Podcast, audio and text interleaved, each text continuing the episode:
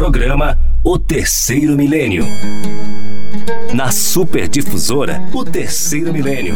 Uma nova era para novos rumos da humanidade.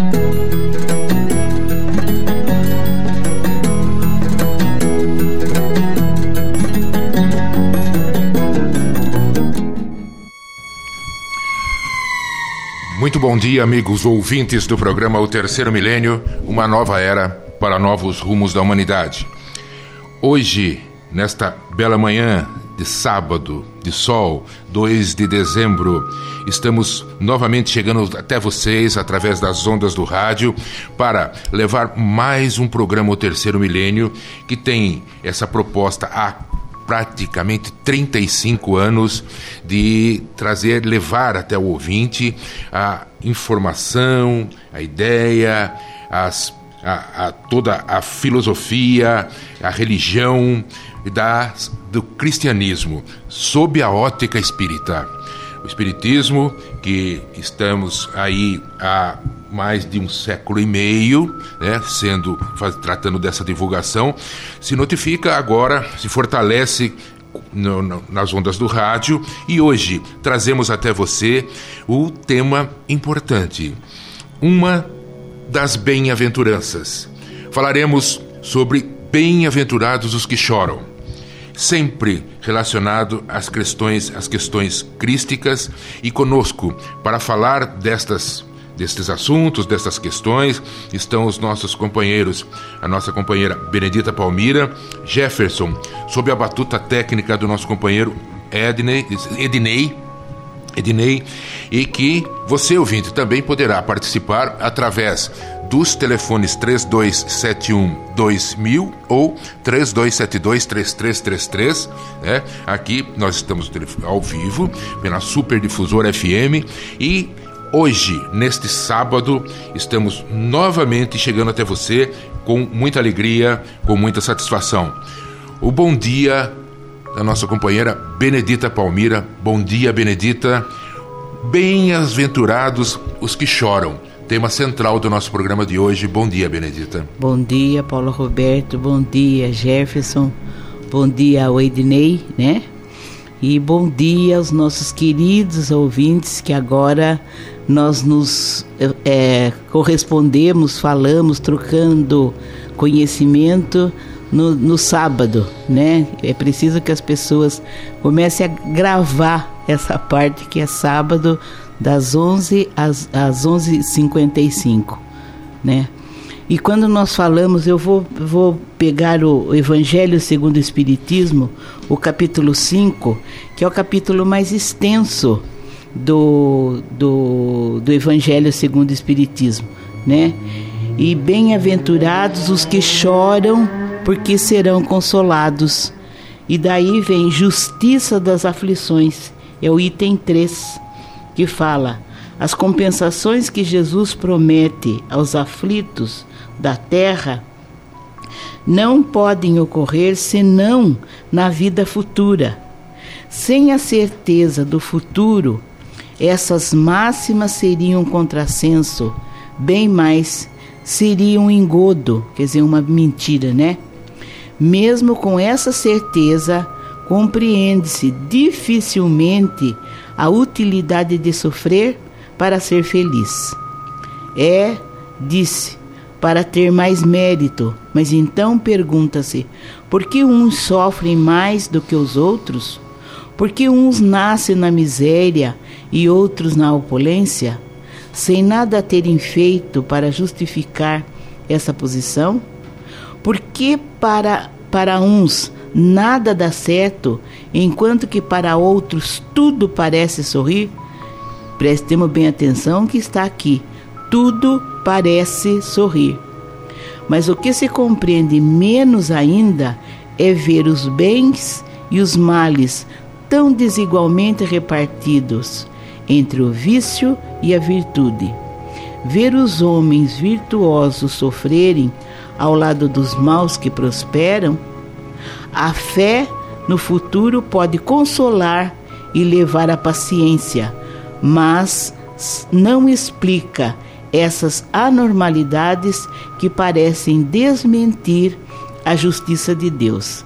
Então nós vamos é, deixando as pessoas refletindo sobre esse, esse tema para que nós possamos é, refletir né, por que, que Jesus deu essa afirmativa, né, bem-aventurados os que choram, porque serão consolados. Então, sem nós é, termos a compreensão e a certeza né, que a reencarnação e a lei de causa e efeito são realidades em nossa vida, daí nós vamos con conseguindo compreender o que nós vamos tentar nesse tempo que nós estivermos aqui de esclarecer a, as pessoas que estão nos ouvindo. Perfeito. Benedita, bom dia também do nosso companheiro Jefferson. Bom dia, Jefferson. Como já dissemos, bem-aventurados os que choram é o tema central do nosso programa de hoje. E a você eu dirijo a primeira questão do nosso programa de hoje, que é: Jefferson, o sermão das bem-aventuranças pode ser considerado uma profecia do Mestre Jesus para o futuro da humanidade? Bom dia, Jefferson. Bom dia, Paulo. Bom dia, Benedita. Bom dia, Irinei, aqui da Assistência Técnica. E um grande bom dia ao ouvinte do programa, que, da mesma forma que nós que estamos aqui no estúdio, estamos acostumando com o sábado ainda, estamos nos adaptando ao sábado, né? Mas vamos lá, tudo a gente se dá um jeito, né? O importante é nós estarmos aqui. Sempre é bom falar de Jesus, não tem dia certo para falar de Jesus. Todos os dias é bom falar de Jesus. Pode ser sábado, pode ser domingo, pode ser é. segunda, sim, terça, quarta, enfim, sim. a vida inteira, né? É, as bem-aventuranças, é, Paulo, é interessante que é, ela ela está ali no capítulo de São Mateus, capítulo 5, versículo 4 em diante ali, que Jesus sobe ao monte e diz assim um dos poemas mais belos que a humanidade já ouviu, que tem registrado né, das palavras de Jesus, principalmente no tocante a questão da fé, a fé em Deus, uma, assim, algo assim melodioso, algo consolador que as pessoas tão sofridas precisavam ouvir naquele momento. E a gente estende para os séculos né, adiante, até chegar nossos dias, em que a humanidade se encontra também da mesma forma que estava na época de Jesus. Ainda existe muito sofrimento neste mundo, existe muita decepção, muito dor física, né? Os, a medicina diz assim que existem os motivos que nos levam a chorar. Qual que é o, por que, que existe esse fenômeno do choro? Primeiro por dor física que nós que nos levam ao choro, né? Ao a extrema uma dor aguda ou é uma válvula de escape do corpo físico para ele para ele soltar aquele estresse, né? Para ele liberar aquele estresse através do choro, né? E também pode ser por tristeza e também por emoções. Nós choramos também é, por alegria, por momentos assim que nos emocionam, não propriamente dor, né? Mas aqui quando Jesus fala de uma, de uma das bem-aventuranças, que ele fala, bem-aventurados os que choram, porque estes serão consolados, né? Jesus se refere sempre à vida futura. É, quase que todas as bem-aventuranças dele, que são nove no total, são voltadas a essa vida futura. Então, quando ele vem trazer essa é, é, essas palavras para aquele que está ouvindo, que está passando por extremo sofrimento na vida, quando ele não vê saída, ele não vê um, uma luz, enfim, ele não consegue ter uma esperança em nada, de repente uma palavra dessa, é, é, naquele momento era um bálsamo na, na alma, no ouvido das pessoas, né? Agora, sempre Jesus se referia a essa vida futura, né? Bem-aventurados os, os, que choram, porque serão consolados, né? Mas não onde que serão consolados, né? é no reino de meu Pai que está no céu, sempre se referia. Agora, tem uma bem-aventurança que sai um pouquinho fora aqui, que é a questão dos mansos e pacíficos. Quando ele fala bem-aventurados os mansos e pacíficos, porque esses herdarão a terra. Né? Ele não fala dessa vida espiritual, ele fala da terra. Nessa bem-aventurança que, só abrindo parênteses, né, que, numa delas, que fala a respeito de uma profecia que vai acontecer nesse mundo. As outras profecias são no, no, no mundo espiritual. O que, que, a gente entende por profecia? Uma previsão futurística né, que Jesus estava passando para eles. Né? Porque fé e esperança é isso, a gente acreditar em algo que vai ainda ocorrer, que vai ser bom. Né? A esperança é isso. Você não tem ela na mão, você não tem o domínio, você não tem como provar se vai acontecer ou não. Você não tem como ter um documento que fala, olha, realmente, de fato, isso acontecerá de fato. Fé é uma questão tão. É, é, uma, é uma subjetividade tão grande, não tem como prescrever uma fé, né? Como diz o próprio Kardec, né? Não tem como você passar uma receita, como se fosse uma receita de bolo para outro, leia e aprendeu como é que é, o que tem que fazer para se ter fé, né? Mas ela, ela é uma conquista natural que quando nós nos aproximamos mais de Deus, no sentido não de entrar num templo religioso, mas na nossa intimidade, quando a gente entra no campo da, essa, da emoção é, dessa é, que a gente vivencia uma experiência com Deus, nós começamos a entender essa, é, essas palavras de Jesus mais profundamente. Então, quando ele diz, disse tudo isso, emocionou tanto as pessoas que é mais completo no Evangelho de Mateus que é registrado, a ponto de até o próprio Gandhi dizer que poderia ser destruído até todos os livros da Biblioteca da Humanidade se ficasse somente o Sermão do Monte né, a humanidade não se perderia nada se permanecesse o sermão da montanha, sabe? E olhe que ele não era cristão, né? Ele era hindu. Além de ser indiano lá da Índia, ele era hindu porque ele era hinduísta ainda. Não era nem cristão, né? Mas ele conhecia melhor a profundidade do sermão da montanha mais do que os próprios cristãos, né? Então, quando nós é, é, vemos assim Jesus fazendo essa exortação aos que estão sofrendo, né?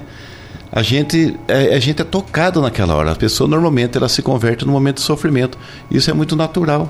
Quem vai buscar sempre o próprio centro espírita, a própria igreja, próprio qualquer templo religioso, normalmente, normalmente, né, não tem uma porcentagem certa aqui, mas a grande maioria vai no momento de muita dor, muito sofrimento. Ela, ela, ela busca algo que muitas vezes o mundo não tem o que oferecer. O mundo tem o materialismo, né? O mundo tem materialismo que distrai, né? que naquele momento é, alegra. distrai, né? É isso que você falou agora. É, que né? chama ali. Então, mas chega num ponto que nem o materialismo não faz. Por exemplo, a perda do ente querido, né? O que, que o materialismo tem a oferecer, né? Nada, né?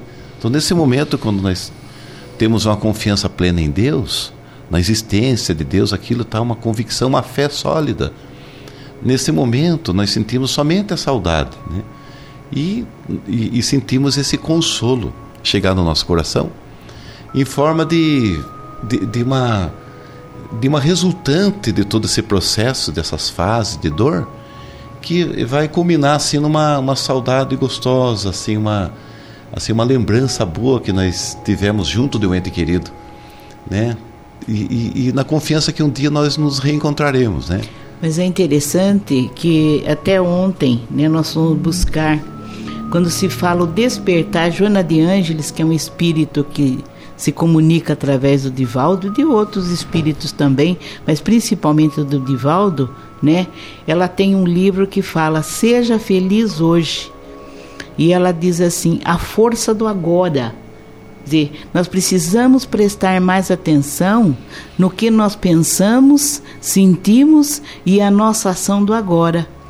Daí a gente vai buscar em João, no capítulo 8, versículo 31 e 32, que está lá que Jesus fala assim: Disse, pois, Jesus aos judeus que haviam crido nele.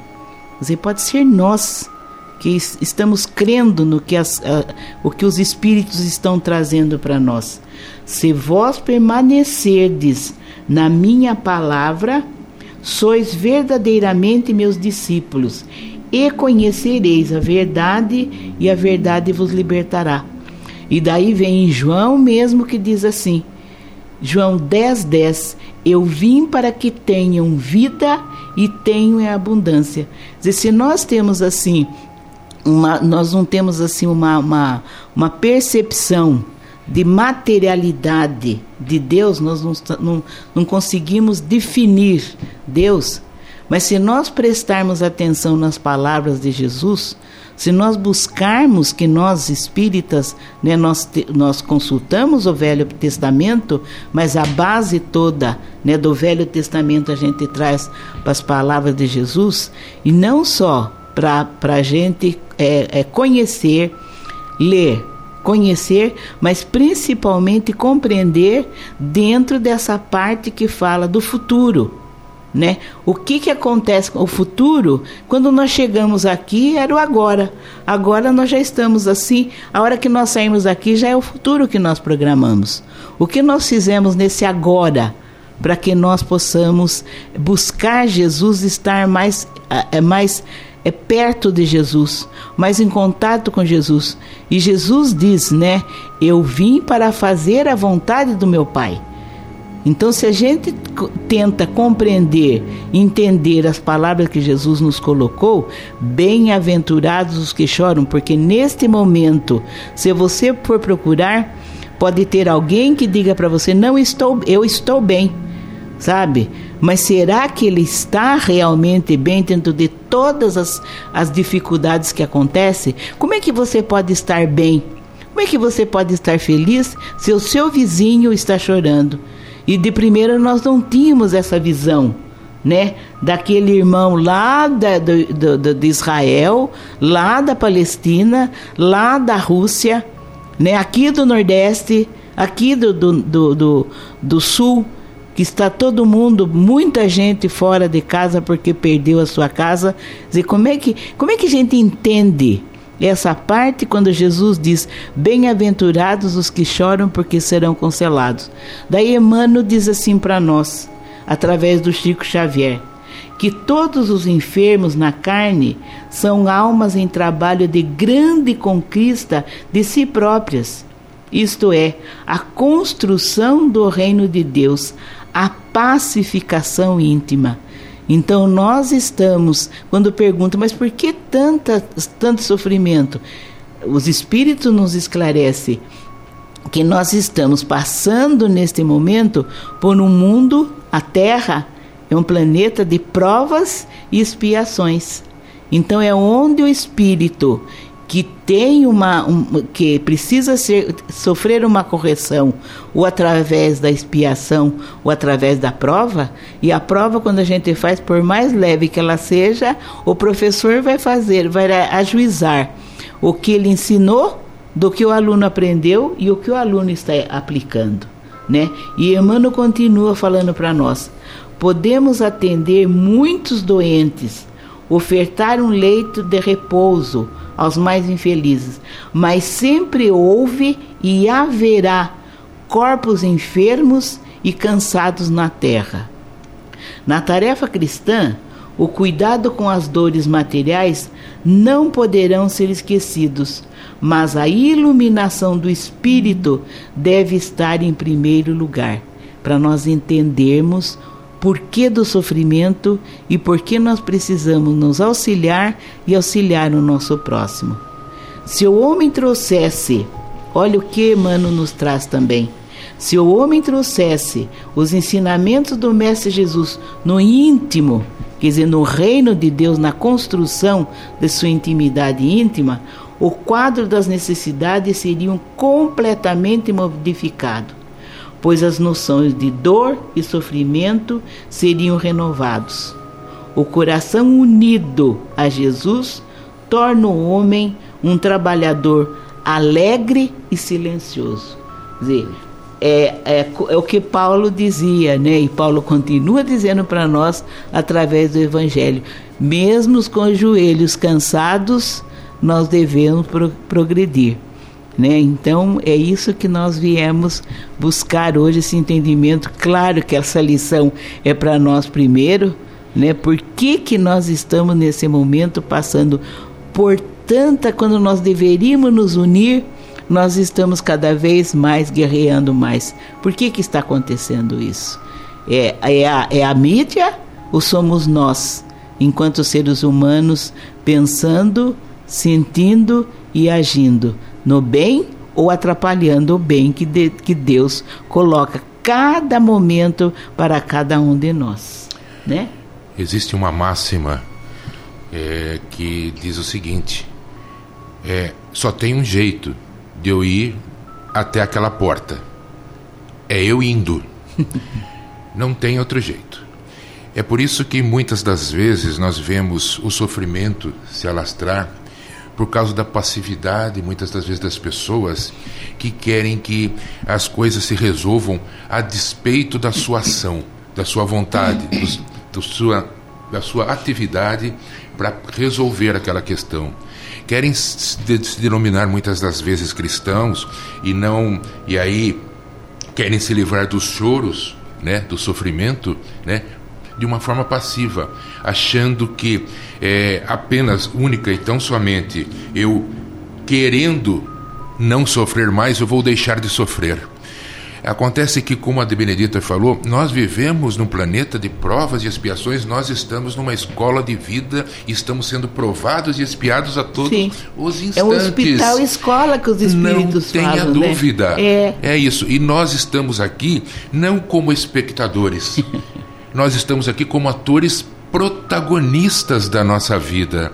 Não tem como eu estar amanhã ou depois em lágrimas, chorando, estendo em aflições, como diz aqui no capítulo 5 né, do, do Evangelho. Que seria muito leu, interessante que as que pessoas foi... estudassem. Exato, né? mas que as pessoas saíssem da zona de conforto é... que se encontra e falam para eu preciso melhorar, eu estou aqui nós tivemos, a, graças à misericórdia divina, estivemos, estamos tendo uma nova oportunidade nesse planeta escola para que eu possa melhorar e, e, e apagar do meu passado todas as questões que não me auxiliam, que não me ajudam, que só me trouxeram até esse momento de, de choro, de ranger de dentes.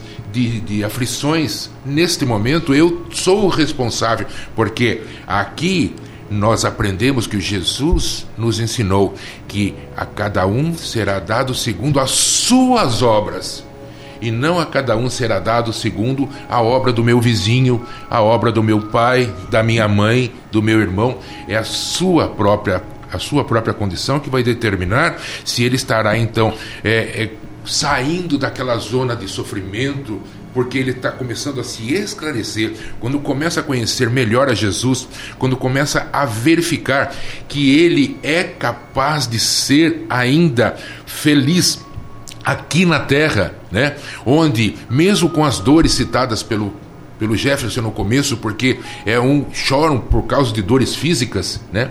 Choram por causa de dores mentais, por causa de sofrimento banais, né? Nós choramos em todos os instantes da nossa vida. Quando eu falo choro, não são lacrimais, são choros da alma, onde as pessoas se entristecem, se embotam, voltam para dentro de si própria e buscam solução nas questões alheias, quando nós sabemos que as questões da nossa salvação, da nosso esclarecimento, está dentro de cada um de nós.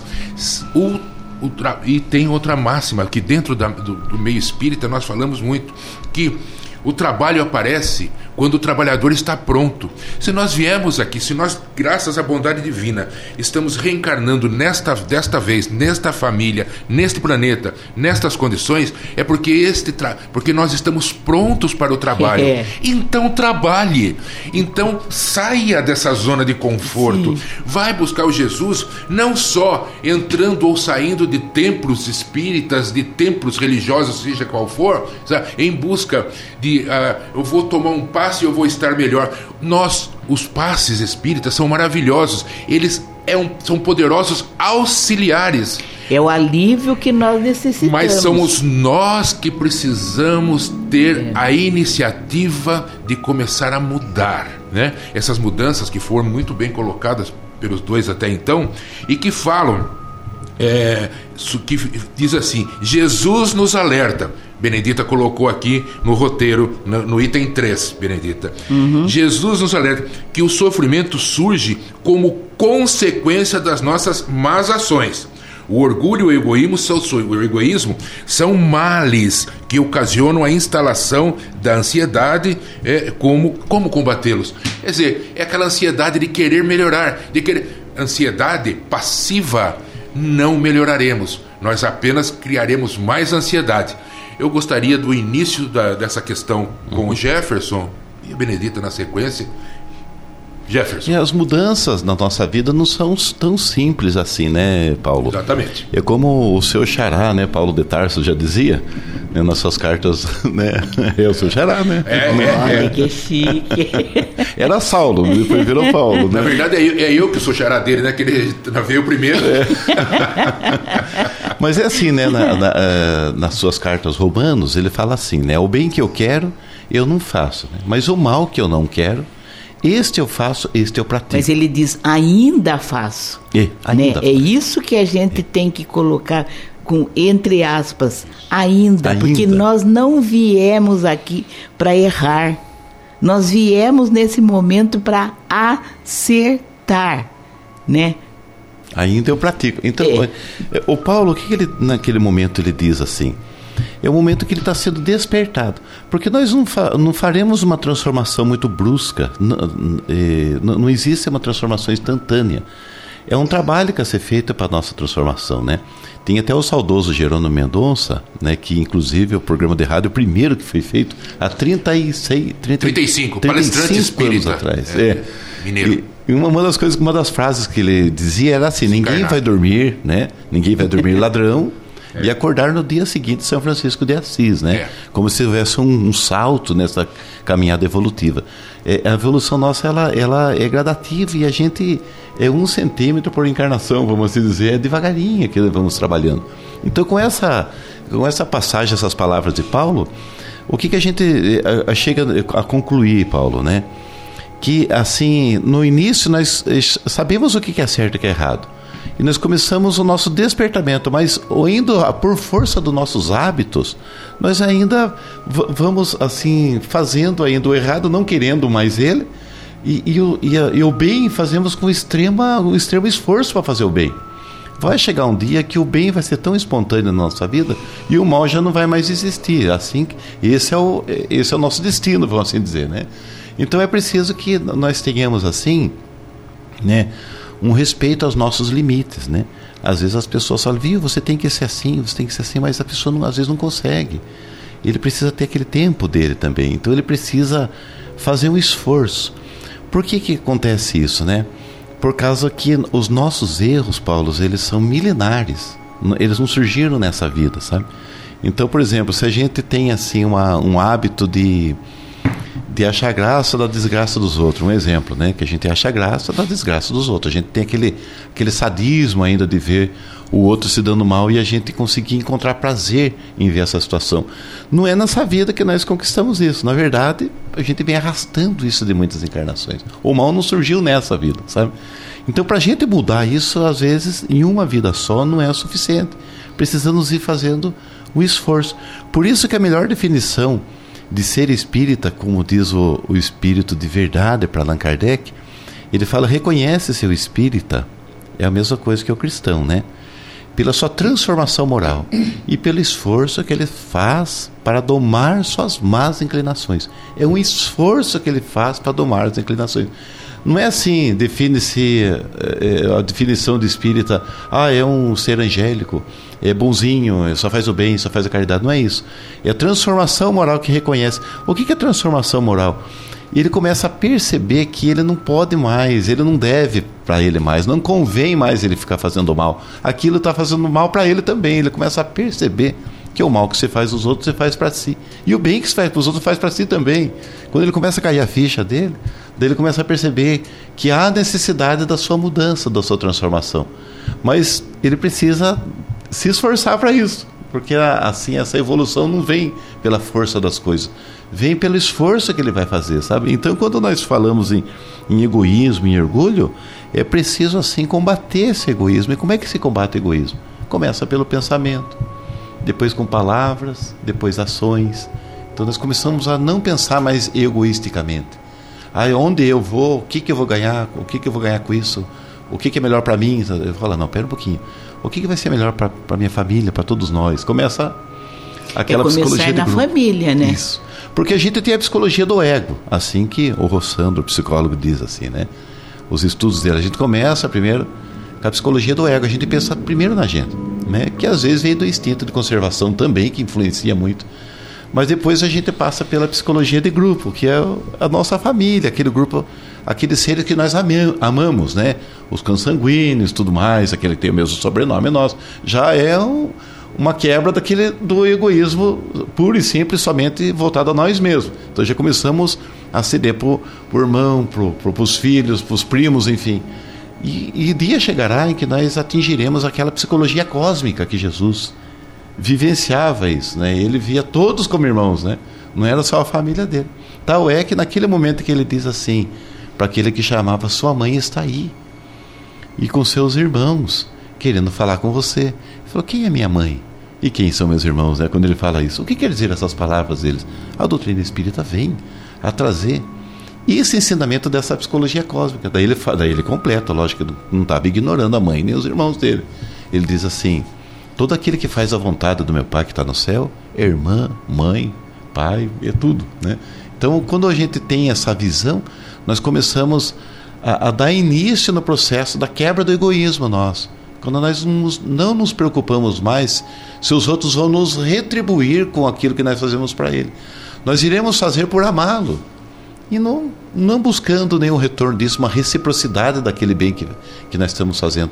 Por isso que Jesus fala na bem-aventurança, que muitas vezes o galardão não vem aqui da terra. Nós, nós vivemos um mundo onde a ingratidão ainda, por conta do egoísmo, ela impera com toda a força. A interesse impera. pessoal, a gente precisa pôr que o sinônimo de egoísmo é interesse pessoal. Interesse pessoal. Né? Eu é. penso em mim. É. O, que, o que você acabou de falar, o que eu vou ganhar, o que vai acontecer, o que comigo? Por que comigo? Isso a gente encontra muito quando as pessoas adentram a casa espírita te perguntando: por que comigo? Se acontecesse com o cunhado, se acontecesse com a sogra, será que seria diferente? Uhum. É o que você fala. Uhum. Eu vou ficar feliz de acontecer com aquele que eu não gosto, que eu gosto menos. Porque a nossa tendência agora, se nós quisermos deixar de chorar já nesse dia, é nós pensarmos que o outro sou eu.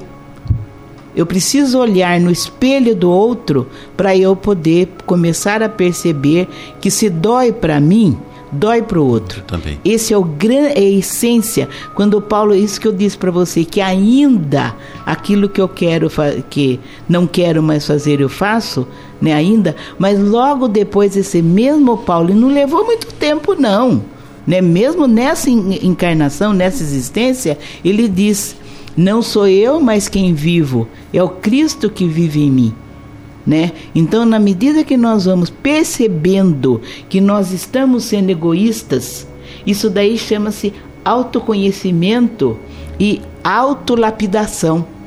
É ir tirando as arestas nessas arestas do, do, dos vícios que nós temos, de olhar o do outro. Por que, que eu não tenho? Por que, que aconteceu comigo, não aconteceu com o outro? Eu, eu tenho vergonha de falar isso daí, em público tem hora. Mas quando eu digo por que aconteceu comigo, eu estou questionando a vontade do Pai.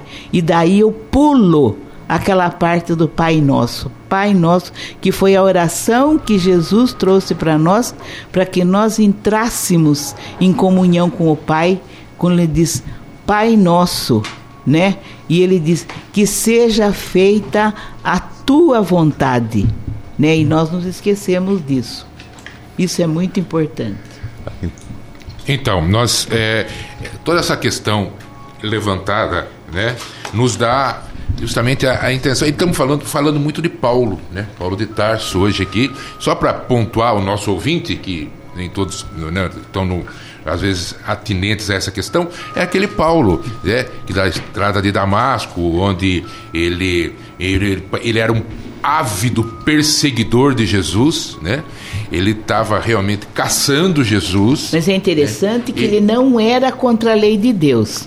Ele conhecia as leis, né? Tanto que ele era do templo, era um dos dos doutores da dos lei. Doutores da lei. Exatamente. Né? Ele a gente precisa colocar bem é, essa maldade que existia no início, que nós também podemos rever isso daí a partir de hoje. Isso que existe em mim de perseguir o diferente, aquele que pensa diferente de mim. A hora que eu me junto aos ensinamentos de Jesus, eu percebo que Jesus não perseguia ninguém. Tanto que ele sempre diz para nós: o doente deve ser medicado, não deve ser excluído. Né? Isso é muito importante. A solução das questões estarão dos meus problemas estarão sempre partindo, tendo a premissa, o começo dentro de mim mesmo. Eu estava falando de Paulo de Tarso porque ele passou de perseguidor a seguidor.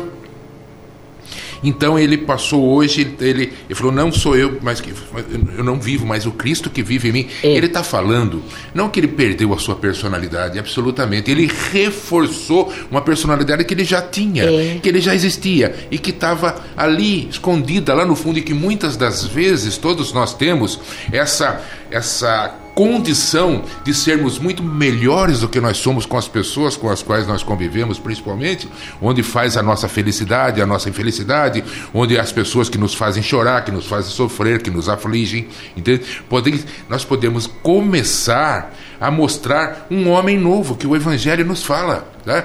o nascimento do homem novo dentro de cada um de nós. O que, que é o homem novo? É esse homem que é a mesma pessoa fisicamente, mas que espiritualmente é uma pessoa renovada no que? Nos seus conceitos, no seu pensamento e na sua vontade de melhorar, na sua vontade de crescer. E Jesus sempre colocou isso de uma forma muito branda, muito tácita, muito clara também. Tá? Ele nos ensinou o caminho, ele nunca obrigou ninguém, nem mesmo os seus apóstolos, seus discípulos, a fazer qualquer coisa que eles não quisessem fazer. Né? Ele falou: você deve me acompanhar. Né? Agora, se vai querer acompanhar ou não, é uma questão dela, dele. Né? Judas ou Iscariotes né, resolveu mudar por conta própria e Jesus, tendo a possibilidade de prever, de rever, de sabendo que seria traído por um dos seus colaboradores, né, nada fez porque sabia que as consequências eram única e exclusivamente do próprio Judas e não de Jesus. Quem erra é que deve realmente estar preocupado com seus erros. Mas nós, como disse ainda há pouco. A gente se compraz muitas das, muitas das vezes com a desgraça alheia, com o erro alheio, com as coisas alheias, quando nós, na verdade, nos, não nos preocupamos com os nossos erros, com as nossas desgraças íntimas, que nós podemos resolvê-lo internamente. Como? Mudando. Aí, com essa mudança, que depende de muito esforço. depende de esforço. Não é, ah, eu vou mudar eu li o Evangelho agora. Não é. Não é. Depende de esforço, de vontade, de levantar e ir até a porta. A porta não vem até você. Uhum. É interessante que as pessoas perguntam muito pra gente, mas você não é espírita e está fazendo isso ainda? Nós somos espíritas, nós somos cristãos, nós estamos buscando entender, compreender Jesus e domar nossas más inclinações. É isso que nós precisamos, não para abrandar a nossa consciência, não. Né? Nós temos por obrigação, sim, de levar o Evangelho nas nossas ações, mas nós não mudamos de um dia para outro. Isso que é muito importante, porque isso também traz um vazio, muitas vezes, dentro de nós, que Joana Dias chama o vazio existencial. Eu digo assim, mas eu estou indo, estou indo na igreja, estou indo no centro, estou lendo o evangelho, estou indo na sopa, estou é, é, é, ajudando as pessoas, levando a palavra, que nós estamos agora levando a palavra, e eu ainda erro. Mas é preciso que eu tenha essa noção que eu ainda erro e eu posso mudar isso daí. E até nós precisamos ver que a justiça do Pai, ela permite que nós estejamos agora aqui reencarnados com aquelas pessoas que nós é, é, um dia injuriamos, um dia traímos. É por isso que tem hora que a gente olha no irmão dentro de casa e a gente tem uma certa desconfiança naquela situação que se apresenta. Mas é comigo. Eu que devo ter a vontade. E quando você fala em fé, quando a gente diz assim, mas como é que eu vou dizer para aquela pessoa que ela precisa ter fé? É vontade firme. A vontade firme quando diz assim, como diz Jesus, eu vim para servir e não para ser servido. Então é nessa vontade firme que a gente começa a perceber o que é ter fé. Eu, nós não podemos separar a vontade firme com a esperança. Então dizer assim, eu vou melhorar, não é hoje nem amanhã, mas se eu hoje eu fizer uma conversa comigo de manhã, que Jonathan chama da força do, do agora, né? Eu tiver uma conversa comigo do que eu falei aqui, o que eu estudei, o que eu compreendi para poder vir junto com vocês a falar, se eu começar né, que nós já começamos, só de nós estarmos aqui, nós já estamos começando a elaborar e a colocar em prática isso que está no papel, olha, nós já fizemos uma, um grande avanço, né? Então, para nós deixarmos de chorar, mas não é só porque a dor está em mim, mas a dor que o meu irmão está sentindo, enquanto ela não doer em mim, eu não estou pronto para seguir Jesus. Como diz Jesus, né? Se quer me seguir, toma a sua cruz e segue-me. Então daí realmente nós vamos é, é, abrandar o nosso choro. Ainda nós não vamos deixar de chorar. Eu quero que faça gentileza para mim e para o ouvinte. A questão número 5, Benedita, da sua, do roteiro, que diz o seguinte: a semeadura é livre, a colheita é obrigatória. Aspas, tudo isso em aspas. Uhum. Com a compreensão que o Espiritismo nos ilumina, teremos uma sociedade mais justa? Repito, aspas, a semeadura é livre, a colheita é obrigatória. Benedito. Aí, mais uma vez, nós vamos citar Paulo. Né? Na primeira carta de Paulo aos Coríntios, capítulo 6, versículo 12, ele diz: Todas as coisas me são lícitas, lícitas, mas nem todas me convêm. E ainda ele continua: Eu não me deixarei dominar por nenhuma delas. É, é interessante que muitas vezes a gente fala certos preceitos da, da, do Evangelho e nós não continuamos no preceito. Quando Paulo diz: Eu não me deixarei dominar por nenhuma delas. E daí os bons espíritos nos esclarecem, né? Quando diz assim: a paz, a felicidade são consequências da cura das enfermidades morais, que chamam-se orgulho e egoísmo. O coração pacificado na prática do bem vê no próximo seu irmão de caminhada, tornando-se solidário, fraterno, compreensivo, então ama e perdoa. É aí que nós começamos a ver o plantio. A gente pode começar agora a plantar de maneira diferente e, consequentemente, colher de uma forma diferente. Ninguém planta feijão e vai colher arroz. Ninguém planta. E nós precisamos ter muito cuidado, porque dentro da espiritualidade, é o pensa, quando Jesus diz você pode é, é, pecar por pensamentos, palavras e, e ação, né, nós precisamos ter em mente que o pensamento, aquilo que nós pensamos é realidade. E ela se forma dentro de nós e pode sim atingir o nosso irmão. E nós somos causa do sofrimento do outro. Então a semeadura é livre, a colheita é obrigatória. Interessante, Benedita. Sabe, eu estava pensando que conforme a, a Benedita ia falando dessa, dessa questão de colheita, é, a semeadura é livre. O que, que é, quer dizer isso, né? Assim, nós temos tudo me é lícito, né? Mais uma vez, Paulo, né? Tudo me é lícito, mas nem tudo nos convém, né? Então, nós começamos a descobrir isso, que eu posso tudo, mas nem tudo me convém naquele momento, porque as minhas intenções são de mudança. Então, eu começo a selecionar os meus atos, os valores da vida, os meus velhos costumes, enfim, assim que a gente começa a fazer uma mudança gradativa. Mas dentro do capítulo do Evangelho segundo o Espiritismo que fala a respeito dos, das, dos bem-aventurados, os que choram, os aflitos, ali está falando da aflição voluntária, sabe? É o verdadeiro silício. Né? O silício é aquele instrumento que as pessoas usavam para se autopunir, né? Um Isso. chicotinho, é. é uma, uma espinha que prendia na virilha, enfim, colocava uma roupa de, de crina de cavalo de cinzas, né, para ficar coçando o inteiro ali, né, para ficar uh, se martirizando, né? Porque existe, parece que não, Paulo, mas existe aqueles que cavalcam o próprio sofrimento. Então, o que acontece, né? Ali está dizendo que, por exemplo, quando a gente sofre de ciúmes, por exemplo, tem gente que chora de ciúmes, né? Sim. Que está ali, por exemplo, o cotovelo está em carne viva, ali, né?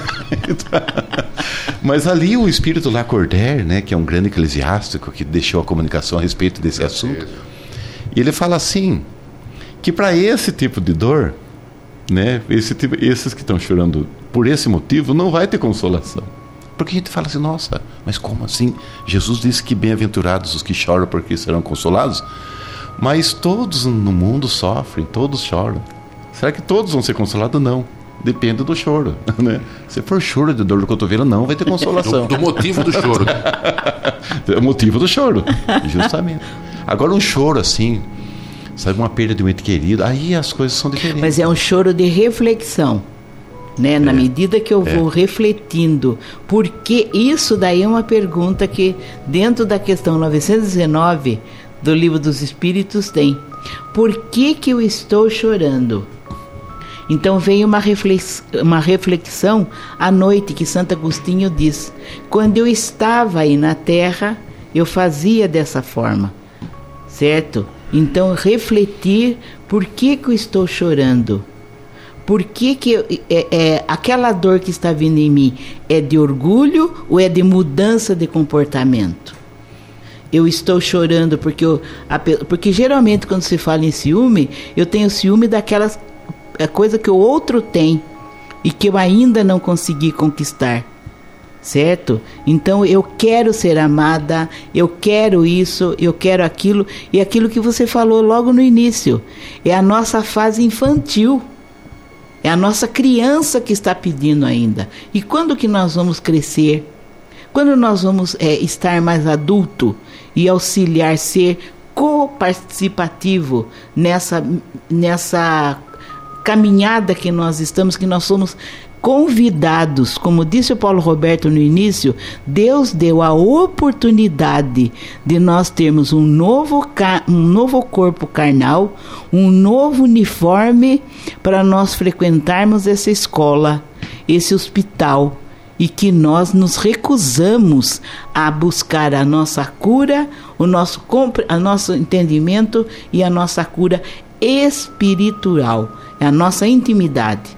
Então, enquanto eu estiver com essa dor do, do cotovelo, porque eu quero o amor do outro, porque eu quero as coisas do outro, realmente aí não vem o consolo. Mas quando eu começo a refletir por que, que eu não tenho determinadas coisas e eu vou ver que não existe injustiça de Deus, porque Deus é Pai misericordioso e bom, Ele não castiga nem perdoa mas ele reeduca seus filhos através das suas leis, que são de justiça e amor. Não podemos nos esquecer que Deus é misericordioso, mas ele é justo também. Então, se eu prejudico os outros no meu pensamento, eu estou me comprometendo. Então, a carne viva do meu do meu cotovelo, ela vai continuar dando, doendo.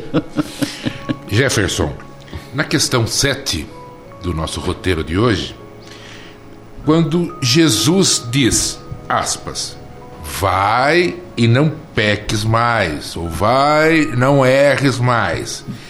Podemos considerar essa mensagem também como uma benção, como da, da reencarnação, ou seja, um conselho né, absoluto e oportuno para que nós, nesta nova vida, nesta nova reencarnação, nós possamos então evoluir, crescer?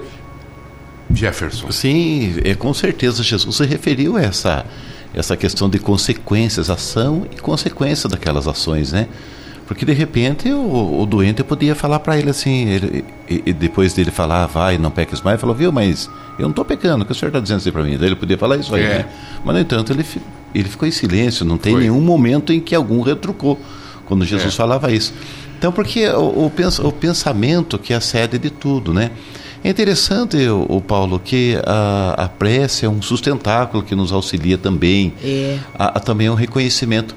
Mas é um negócio interessante, sabe, Paulo? A gente aprende na doutrina espírita, lá no livro dos Espíritos, que Allan Kardec deixa um assunto um capítulo eh, só para falar da prece, né? Ele aborda só em profundidade a questão da prece, da oração, da nossa vida, né? E a gente faz três coisas na prece, que é, é a gente faz nosso louvor, nós fazemos nossos, os nossos pedidos e os nossos agradecimentos. Normalmente, claro, que é o que mais nós fazemos? É pedir, né? Então a gente pede muito. Agora o que acontece? Os judeus, é interessante, eles também fazem eles têm quatro questões que levantam na prece, sabe? É muito parecido. Primeiro que é o eles chamam é o clamor, né? Eles falam a adoração, que nós chamamos de louvor, né? Então, eles fazem o louvor, eles fazem também os pedidos, que são os clamores, tem os agradecimentos também e tem o último, que a gente não não, não fala, pelo menos não está no livro dos Espíritos falando para a gente fazer isso, que são as lamentações que eles fazem, sabe? Sabe que ajuda, do, dependendo do estágio evolutivo que a gente tem, porque a gente reclama com Deus, né? Fala, meu Deus, é o seguinte, eu eu já pedi três preces que eu estou pedindo aqui, não vem para mim por quê? Eles fazem esses questionamentos e eles sentem que as respostas vêm. Né? Lá no Muro das Lamentações eles falam muito disso, os hebreus. Por isso que se chama Muro das Lamentações. Eles vão lá e lamentam, pedem, Senhor, cadê aquela bicicleta que eu pedi? Então, ele, ele vai lá e pede, e, e também ele questiona Deus. Agora, se a gente for ver o espírito Vianney, por exemplo, olha que interessante, o espírito Vianney, João Maria Vianney, ele fala: o bom Deus gosta de ser importunado. Sabe, ele fala isso. O bom Deus gosta de ser importunado. Porque nós, às vezes, não fazemos essa reclamação com Deus como se a gente falasse, Deus, está tudo certinho, obrigado, né?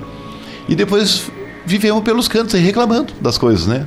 Então, Ai, porque as coisas não acontecem. Então, mas você tem orado? Tenho, enjoei de orar. Mas a gente fala para os outros.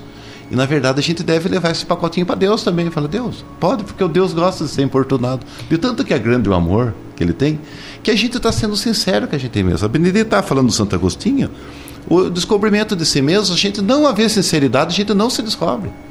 Porque enquanto a gente está achando que a gente é bonzinho na frente de Deus ali. Pois é, sabe? é, essa daí, essa parte da lamentação que Santo Agostinho vai dizer para nós Sim. na questão 919, uhum. né? Porque você está lamentando para Deus, mas ele já deu tudo para você. É você que não está buscando. Quando você é criado simples e ignorante como espírito, né, está lá no livro dos espíritos. Né? Você é, é, Deus coloca na sua intimidade o amor, a esperança, né?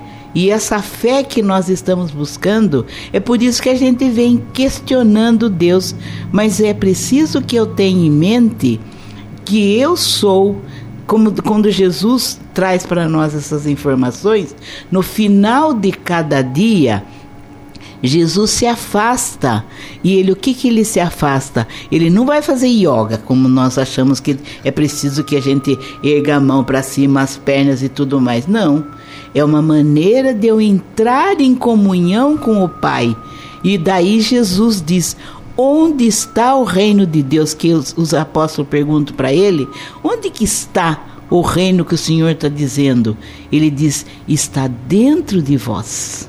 Então a construção do reino de Deus é essa construção da nossa dessa desse amor que Deus colocou em nós, que é preciso que nós vá, nós precisamos lapidar esse diamante que Deus colocou dentro de nós e que nós ainda não fazemos brilhar. Por que será que Jesus diz: brilhe a vossa luz"?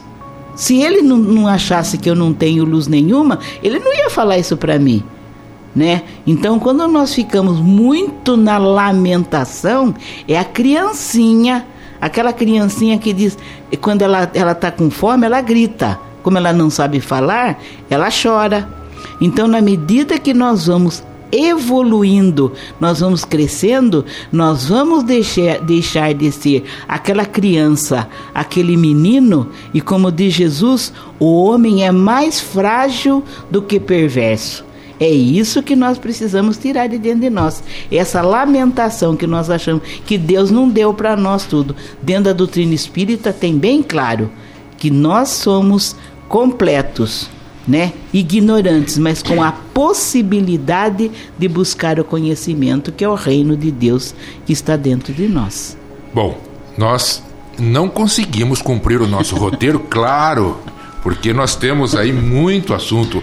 O programa o Terceiro Milênio, em 55 minutos, ele não consegue, nem uma hora, nem duas, esgotar os assuntos que são de cunho de importância é, primordial para a nossa vida e que a doutrina espírita nos dá de bandeja. Então nós queremos, de antemão, agradecer a todos os ouvintes pela sua companhia, pela sua audiência. Esperamos tê-la novamente sábado próximo, a partir das 11 horas, quando levaremos ao ar mais um programa O Terceiro Milênio, uma nova era para novos rumos da humanidade. Tenham todos um ótimo sábado, um ótimo final de semana e até lá.